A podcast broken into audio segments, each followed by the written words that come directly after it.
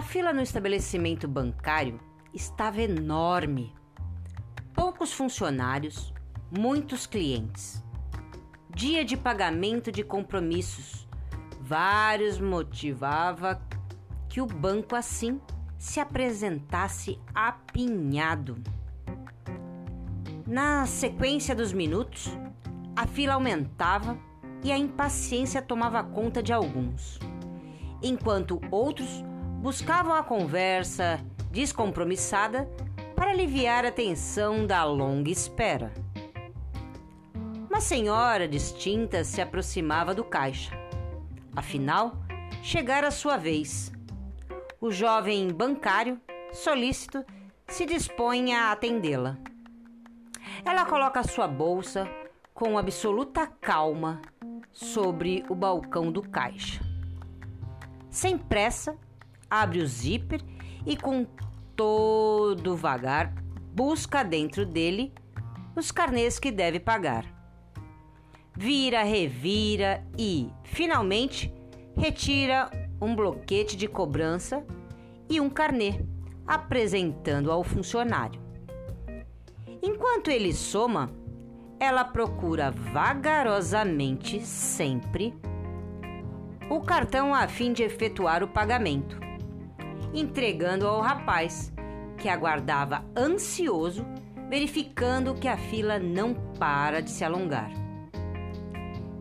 Ela ajeita os óculos para digitar a senha e, quando já tem nas mãos tudo quitado e autenticado, retorna o cartão ao caixa, pedindo que proceda a uma retirada. Ele se prontifica, executa a operação e, no momento que lhe passa o dinheiro, ela resolve alterar o valor, solicitando um tanto mais. As pessoas tudo observam expressando impaciência, consultando o relógio. Finalmente, ela pega as notas e, com delicadeza, vai colocando na bolsa o carnê, o bloqueto, as notas, o cartão magnético, sem arredar um milímetro da frente ao caixa, impedindo a aproximação do outro cliente. A senhora prossegue no seu egoísmo, sem se importar com os outros, pensando somente em si mesma, como se fosse o único ser vivente no planeta. Mas esta forma de egoísmo não é a única. Outras existem e, quando se apresenta na inteligência, toma um aspecto de vaidade intelectual. Na ignorância, é a agressividade. Na pobreza, é a inveja que constrói. Na tristeza, é o isolamento. O egoísmo, onde se manifeste, usa as mais diversas máscaras.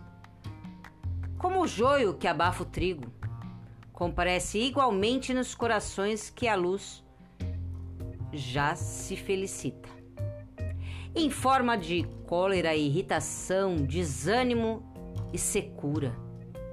Se desejarmos dar combate a esta praga, saibamos estender cada dia as nossas disposições de mais amplo serviço ao próximo, aprendendo a ceder de nós mesmos para o bem de todos.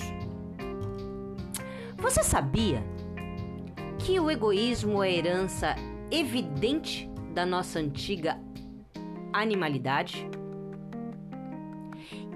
que o motivo que o vemos repontar em toda a extensão do mundo e que a plenitude do amor somente pode ser alcançada com a humildade e sacrifício?